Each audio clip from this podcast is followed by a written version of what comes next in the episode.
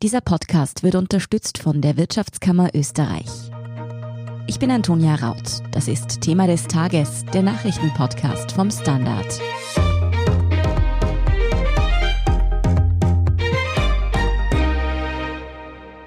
Es ist einer der größten Waldbrände, die es in Österreich seit Jahren gegeben hat.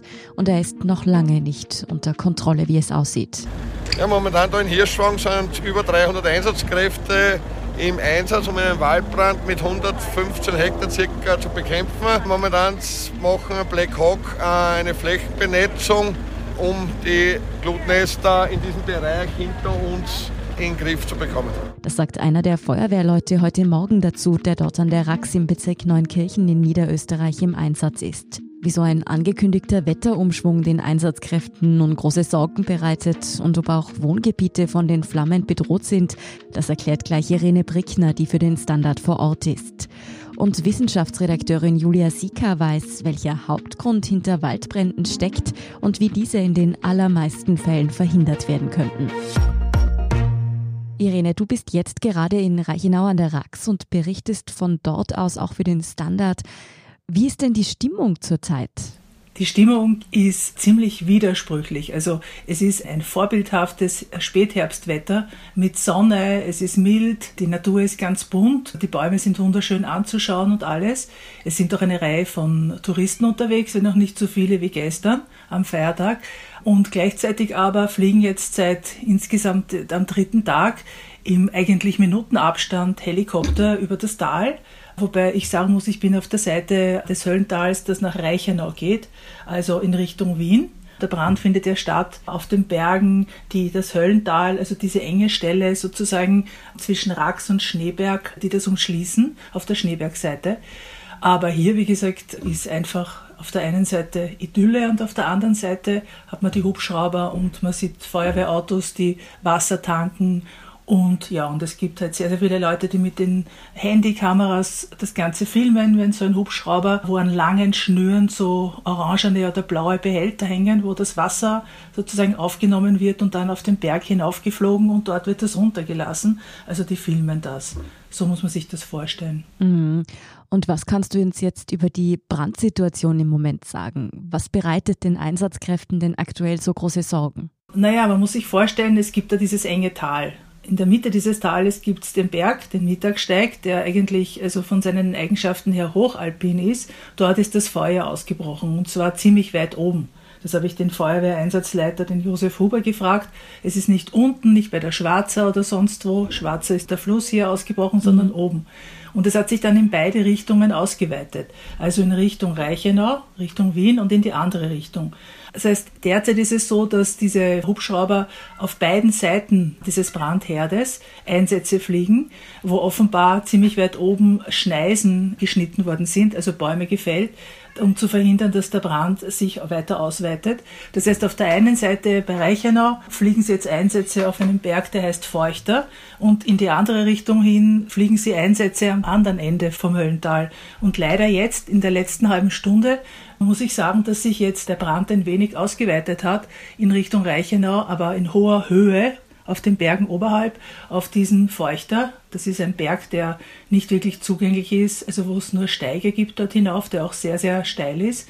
Und ja, jetzt fliegen sie halt hier diese Wasserwerfeinsätze und man sitzt dann halt rauchen.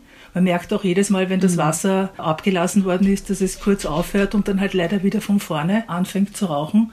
Ja, also ein, ein zweigeteilter Einsatz und die große Angst, die laut dem Feuerwehreinsatzleiter herrscht, ist, dass ein Wind aufkommen könnte, der derzeit also meines Erachtens noch nicht da ist. Es ist eine leichte Brise. Der Wind soll morgen aufkommen, er soll ziemlich heftig sein und aus östlicher Richtung. Das würde bedeuten aus der Richtung von Wien durch das Höllental durch. Und dann ist natürlich die große Gefahr, dass nachdem das Höllental eng ist, und die Bundesstraße ist das einzige, was sozusagen das Schneeberggebiet und das Raxgebiet mit seinen Wäldern trennt, dass es da zu einem Übersprung kommt vom Schneeberggebiet zum Raxgebiet und dass dann im Raxgebiet auch der Brand weitergeht. Das ist die Befürchtung derzeit. Also alles in allem muss man sagen, das Feuer ist derzeit alles andere als unter Kontrolle. Naja, ich glaube, das ist, so wie man der Einsatzleiter, der Herr Huber geschildert hat, das muss man vielschichtig sehen. Also es ist nicht unter Kontrolle, weil es unmöglich ist, dort, wo es im Steilen brennt, irgendetwas zu tun. Da kommt man auch gar nicht zu, weil es ist insoweit unter Kontrolle, als es offenbar gelungen ist, Schneisen zu schneiden, die verhindern, dass es sich ausgeweitet hat in seiner Größe. Ich meine, man muss sich vorstellen, am Montag, wie es begonnen hat, waren das fünf bis sieben Hektar. Am Dienstag, am Vormittag waren es 100 und dann 115 Hektar. Und durch dieses Schneisen, Schneiden hat man jetzt verhindert, dass es noch größer geworden ist. Was jetzt ganz konkret sich neu entwickelt, weiß ich nicht, aber bis dato hat es geheißen, also man konnte es eingrenzen. Aber unter Kontrolle würde ja bedeuten, dass man die Flammen ausgelöscht hat und sozusagen nur noch kontrolliert, dass auf Wurzelebene, weil das klost ja weiter, dass es nicht wieder auflodert. Wo ich übrigens schon glaube, dass in weiten Teilen, wo es gebrannt hat, das jetzt schon der Fall ist weil man sieht, wenn man auf diese Berge schaut, so ganz dunkelviolette Teile, wo der Brand war und da raucht es auch nimmer. Ich nehme an, dort wird jetzt dann weiter kontrolliert, aber es ist noch weiter aktiv und eben jetzt in Richtung diesen breiteren Tal auf den Bergen. Drohen die Flammen dort dann auch bewohntes Gebiet zu erreichen? Müssen da womöglich auch angrenzende Orte evakuiert werden? Also das hat mir die Einsatzleitung und haben mir andere Leute in der Gemeinde Reichenau bei mehrmaliger Nachfrage versichert, dass das nicht der Fall sei. Es gibt eine Papierrecyclingfirma in Hirschwank, die habe man abgesichert und ich meine, Glück im Unglück ist, ist, dass das eben dort so steil und unwegsam ist, dass dort de facto niemand wohnt. Also das heißt, auf dieser ganzen Seite des Feuchter, weiter oben, diesen Berg, wohnt keiner. Da ist nichts, da ist kein Haus. Weiter unten sind Häuser. In dem Sinne, nein. Also es wird so beantwortet. Es ist immer die Nacht das Problem, glaube ich, weil in der Nacht die Hubschrauber nicht fliegen können und wahrscheinlich halt äh, sich entscheidet über Nacht, wie das Feuer sich weiterentwickelt. Weil da sieht man dann auf den Bergen so einzelne Lichter von Feuerwehrleuten, die zur Brandkontrolle dort oben sind und eben schauen, ob das Feuer eh nicht weitergeht. Nur die können dann auf die Schnelle wahrscheinlich nicht ganz so viel unternehmen. Was jetzt noch sein wird im Laufe des Nachmittags oder Abends, ist, dass zu den jetzt sechs Hubschraubern wieder noch zwei dazukommen. Und dass auf dieser Bundesstraße durchs Tal wollen sie Wasserwerfer installieren die kann man auch in der Nacht in Betrieb nehmen, für den Fall, dass eben dieser Funkenflug von einem Wald zum anderen passieren sollte. Sie wollen eine Art Wasserwand aufbauen dort. Du hast gesagt, bewohntes Gebiet, Häuser sind nicht bedroht, aber in dem Gebiet der Rax gibt es ja auch viele Hütten und Ausflugsgasthöfe. Das ist ja ein beliebtes Naherholungsgebiet auch für viele Wienerinnen und Wiener. Sind da welche gefährdet, von den Flammen bedroht zu werden? Ich habe mit einem jungen Mann gesprochen, der für die Naturfreunde oft hier unterwegs ist. Und es ist uns eigentlich kein Rasthaus, kein Wirtshaus eingefallen, dass dort, wo jetzt gerade der Brand ist, sich befindet. Wenn dieser Brand auf die Rax übergreifen würde, wäre das eine ganz andere Geschichte. Wobei dort ja diese Rasthäuser auch alle auf dem Plateau oben sind. Also derzeit, glaube ich, ist es nicht der Fall. Es ist wirklich im Steilgebiet, muss man sich das vorstellen, ist dieser Brand. Glück im Unglück, was das angeht. Irene, was weiß man denn über den Ausbruch des Feuers? Ist klar, was die Brandursache war? Nein, also da ist die Landespolizeidirektion Niederösterreich beauftragt mit der Suche nach der Brandursache. Und sie haben mir geantwortet, nein, man wisse es nicht, man untersuche es gerade. Ich habe auch mitbekommen, dass es eine Reihe von Vermutungen und auch Gerüchten gibt über die Brandursache und eines zum Beispiel, dass ja seit Corona sehr, sehr viele Leute oder viel mehr Wanderer und Bergsteiger in den Bergen unterwegs sind. Und diese Schwarzer ist ja eine sehr idyllische Gegend, wo man auf mhm. Kiesbänken Feuer machen kann und so. Und dass es vielleicht damit zusammenhängen könne, das habe ich auch nachgefragt bei der Feuerwehr. Antwort, nein, das ist unmöglich, weil nämlich dieses Feuer ist in ganz weiter Höhe ausgebrochen.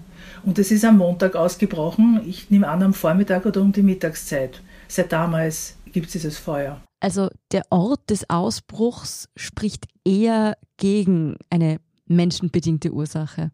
Naja, da ich hier die Gegend kenne, weil ich hier zum Teil aufgewachsen mhm. bin, ist es so, dass ich auch mit vielen Leuten geredet habe.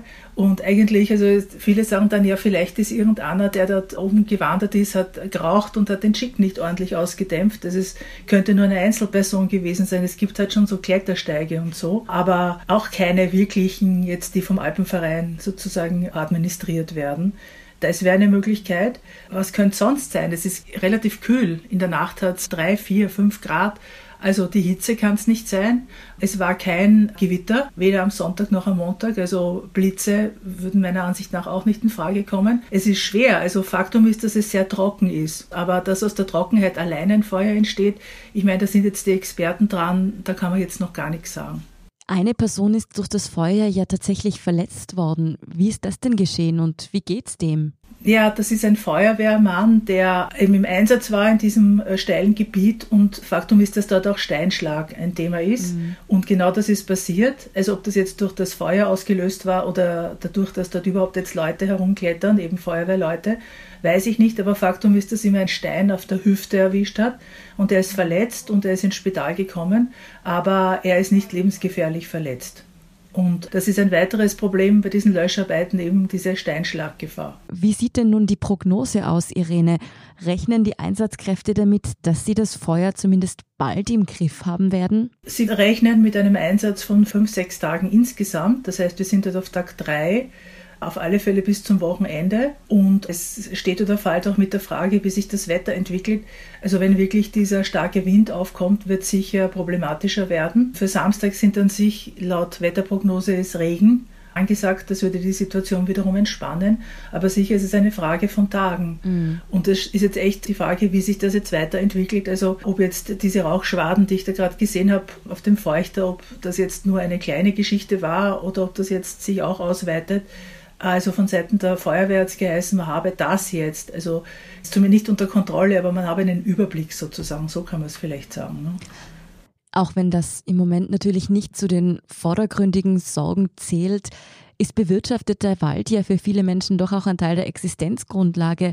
Kann man abschätzen, welcher finanzielle Schaden denn bisher durch das Feuer entstanden ist. Dazu kann ich laut meinem derzeitigen Recherchestand nur sagen, also der Großteil des Waldes, der betroffen ist, gehört der Stadt Wien. Die ganzen Hochwasserleitungsquellen, die größten, die Wien zu einem Teil mit gutem Wasser versorgen, sind ja in der Gegend. Über die Höhe des Schadens habe ich noch nichts erfahren können, hat mir noch niemand sagen können. Ob und welchen Einfluss das Feuer an der Rax darauf haben könnte, ist also noch völlig unklar. Vielen Dank für diesen Überblick und deine Berichte von vor Ort, Irene Brickner. Ja, danke auch. Ob es sich bei diesem Waldbrand nun wirklich um das größte Feuer dieser Art, das es in Österreich je gegeben hat, handelt, wie es ein Sprecher des Landesfeuerwehrkommandos Niederösterreich gesagt hat, und welche Ursachen die meisten Waldbrände haben, beziehungsweise wie man sie verhindern könnte, darüber sprechen wir gleich. Bleiben Sie dran. Good morning from New York. Marhaba min Abu Dhabi. Ni hao aus Shanghai. Konnichiwa. Jumbo aus Kenia. Shalom aus Tel Aviv. Und hallo aus Wien beim Podcast Austria ist überall. Mein Name ist Christoph Hahn. Begleiten Sie mich auf akustische Geschäftsreise und erfahren wir gemeinsam, warum in Kenia von einem Meeting gebetet wird, was es mit dem 4G-Empfang in der arabischen Wüste auf sich hat und vieles mehr. Kommen Sie mit, Austria ist überall. Überall, wo es Podcasts gibt. Julia, der Sprecher des niederösterreichischen Landesfeuerwehrkommandos, sprach vom größten Waldbrand, den es in Österreich je gab. Stimmt das denn? Das scheint mir sehr hochgegriffen. Beim aktuellen Brand ist die Rede von etwa 115 Hektar, wobei da zum Beispiel die Feuerwehrleute etwas anders rechnen als zum Beispiel die Waldbauforscher von der BOKU. Da habe ich mit Mortimer Müller gesprochen. Der geht auf Basis der derzeitigen Daten erstmal davon aus, dass auf etwa 50 Hektar tatsächlich der Wald brennt oder gebrannt hat. Das Feuerwehreinsatzgebiet ist aber normalerweise natürlich größer als die reine Brandfläche. Von daher kann es da schon mal zu unterschiedlichen Zahlen kommen, auf die man ein bisschen aufpassen muss. Und das größte Feuer in Österreich, zu dem es historische Aufzeichnungen gibt, war wahrscheinlich ein Brand im Jahr 1786 im Inntal. Und der hat einige tausend Hektar umfasst, vielleicht sogar bis zu 10.000 Hektar. Und das ist nochmal eine andere Größenordnung als 50 oder 100 Hektar. Von daher würde ich nicht davon ausgehen, dass das jetzt der größte Waldbrand in der Geschichte Österreichs ist.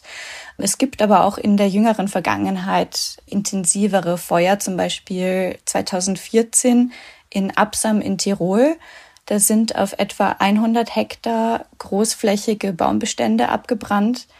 Und dort gibt es noch immer Maßnahmen wie Pflanzungen und den Bau von Schutzbauwerken, weil der fehlende Wald die Wahrscheinlichkeit für Erosion und Muren erhöht. Das ist jetzt nicht ganz so dramatisch zum Glück. Hm, bei dem Brand in Absam hat sich ja dann herausgestellt, dass es eine brennende Zigarette war, die dieses gigantische Feuer ausgelöst hat. Julia, auch wenn dieses Superlativ vom größten Waldbrand aller Zeiten in Österreich so jetzt vielleicht nicht ganz zutrifft, wie verheerend sind denn die Ausmaße dieses Feuers? Welchen Schaden bedeutet dieser Brand für die Natur? Der Schaden für die Natur scheint bisher nicht so fatal zu sein. Das liegt daran, dass es sich hier vor allem um Bodenfeuer von relativ geringer Intensität handelt.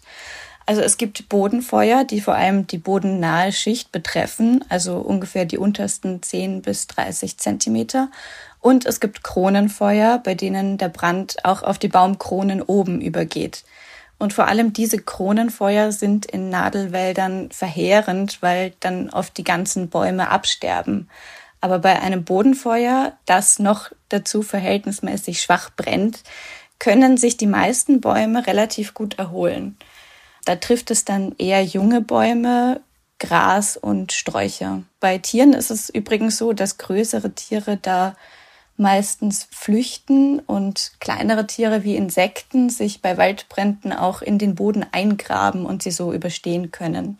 Also bei dem aktuellen Brand wird davon ausgegangen, dass der Schaden für die Natur zum Glück relativ gering ist. Was ja auf jeden Fall erfreulich wäre. Julia, wieso kommt es denn eigentlich ausgerechnet jetzt im Herbst zu einem solchen Brandereignis? Ist denn die Gefahr für Waldbrände nicht im Sommer, in Hitzeperioden, wie wir sie heuer ja gleich mehrmals hatten, deutlich größer? Es stimmt, dass die meisten Waldbrände früher im Jahr stattfinden. Am häufigsten gibt es sie im Frühjahr, also so im März und im April. Mhm. Und dann nochmal einen Peak im Sommer, in den Monaten Juli und August. Da ist dann tendenziell auch die Brandintensität größer. Sie können aber auch im Spätherbst hin und wieder auftreten. Da gibt es ja auch Phasen längerer Trockenheit, obwohl die gar nicht immer nötig sind. Vor allem in Bodennähe sammelt sich im Herbst ja viel totes Material und vor allem oberhalb der Nebelgrenze trocknet das auch relativ schnell aus. Und der richtige Wind kann dafür sorgen, dass sich ein Feuer auch schnell flächenmäßig ausbreitet. Ah.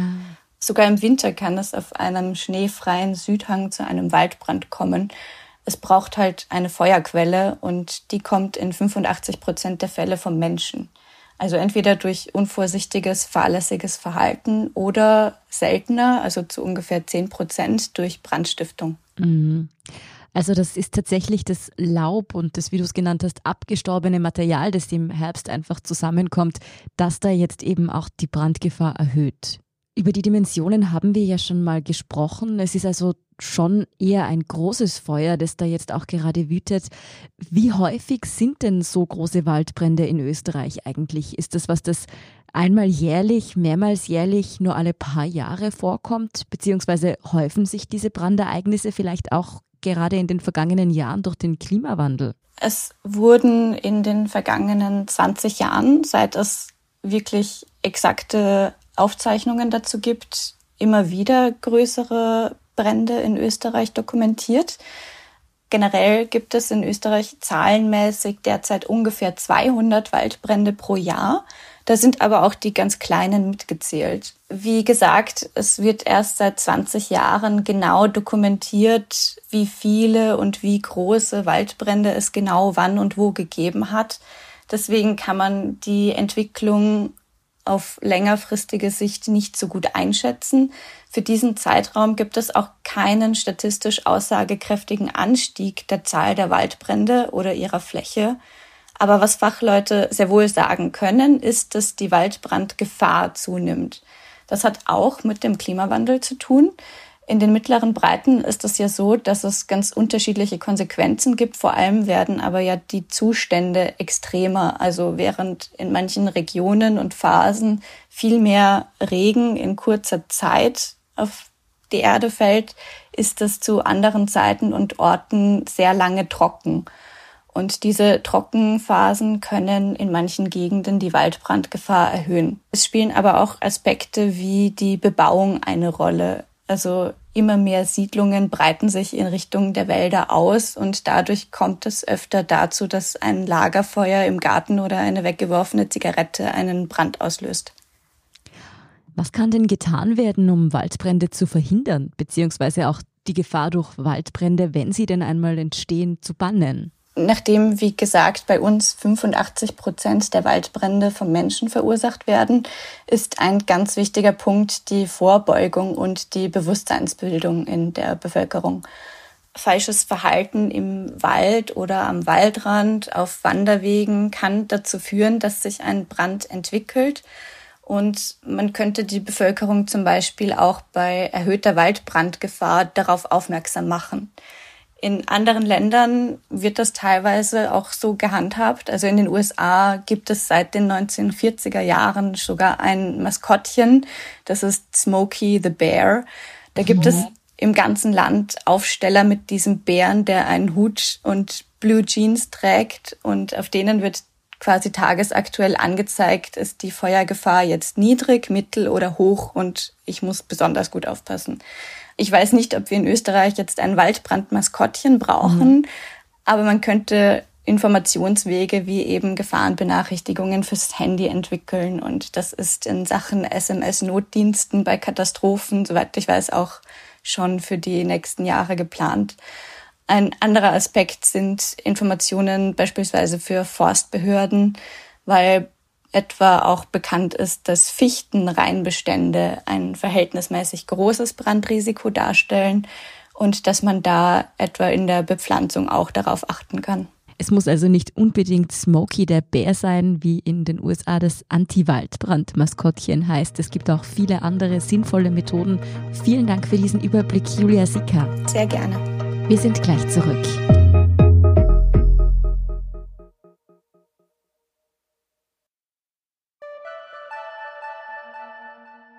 Good morning from New York. Maraba min Abu Dhabi. Ni hao aus Shanghai. Konnichiwa. Jambo aus Kenia. Shalom aus Tel Aviv. Und hallo aus Wien beim Podcast Austria ist überall. Mein Name ist Christoph Hahn. Begleiten Sie mich auf akustische Geschäftsreise und erfahren wir gemeinsam, warum in Kenia von einem Meeting gebetet wird, was es mit dem 4G-Empfang in der arabischen Wüste auf sich hat und vieles mehr. Kommen Sie mit, Austria ist überall, überall, wo es Podcasts gibt. Und hier ist, was Sie heute sonst noch wissen müssen. Erstens, mehr als 4200 Corona-Neuinfektionen sind heute Mittwoch in Österreich gemeldet worden. Über 4000 neue Fälle hat es zuletzt vor rund elf Monaten, Ende November 2020, gegeben.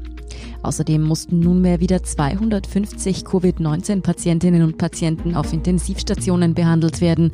Das sind um sechs mehr als am Nationalfeiertag. Die Steiermark verschärft wegen der steigenden Zahlen nun auch die Corona-Regeln deutlich. Wie heute Vormittag bekannt gegeben wurde, gilt künftig wie in Wien in der Nachtgastronomie und bei Events mit mehr als 500 Personen die 2G-Regel. Das heißt, Teilnehmer und Teilnehmerinnen müssen geimpft oder genesen sein. Dazu kommt eine FFP2-Maskenpflicht in Kundenbereichen, bei Kulturevents und bei religiösen Zusammenkünften. Zweitens, in London geht der Rechtsstreit um eine mögliche Auslieferung von Wikileaks-Gründer Julian Assange in die USA in eine neue Runde. An den Royal Courts of Justice hat am Mittwoch das Berufungsverfahren begonnen, in dem die USA die bisherige Entscheidung der britischen Justiz anfechten und weiter um die Auslieferung Assanges kämpfen wollen. Die US-Justiz will dem 50-jährigen Australier ja wegen Spionagevorwürfen den Prozess machen. Ihm drohen in den USA bis zu 175 Jahre Haft. Und drittens, 80 Prozent der österreichischen Kurzstreckenflüge könnten durch Bahnreisen ersetzt werden. Zu diesem Schluss kommt ein Greenpeace-Report, der heute Mittwoch veröffentlicht wurde. Für 53 Prozent aller Top 30 Kurzstreckenflüge innerhalb der EU gibt es zudem direkte Nachtzugverbindungen. Das sei ein absoluter Spitzenwert in Europa, hieß es in einer Aussendung. Die NGO Greenpeace forderte ein Verbot der leicht ersetzbaren Flüge. Mehr zu diesen Forderungen im Namen des Klimaschutzes und alles weitere zum aktuellen Weltgeschehen finden Sie wie immer auf derstandard.at. Danke fürs Zuhören und auch all jenen, die uns auf Apple Podcasts oder Spotify folgen, uns eine nette Rezension geschrieben oder eine 5-Sterne-Bewertung gegeben haben. Und ein ganz besonders großes Dankeschön all jenen, die unsere Arbeit mit einem Standard-Abo oder einem Premium-Abo über Apple Podcasts unterstützen. Das hilft uns wirklich sehr, also gerne auch Freunden und Freundinnen weiterempfehlen. Sie greifen uns damit unter die Arme, unabhängigen und kritischen Journalismus zu machen. Verbesserungsvorschläge und Themenideen schicken Sie uns am besten an podcast.derstandard.at. Ich bin Antonia Raut. Baba und bis zum nächsten Mal.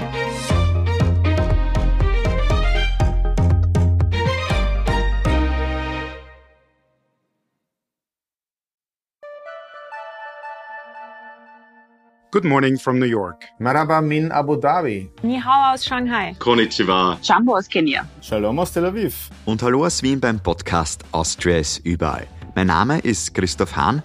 Begleiten Sie mich auf akustische Geschäftsreise und erfahren wir gemeinsam, warum in Kenia von einem Meeting gebetet wird, was es mit dem 4G-Empfang in der arabischen Wüste auf sich hat und vieles mehr. Kommen Sie mit, Austria ist überall, überall, wo es Podcasts gibt.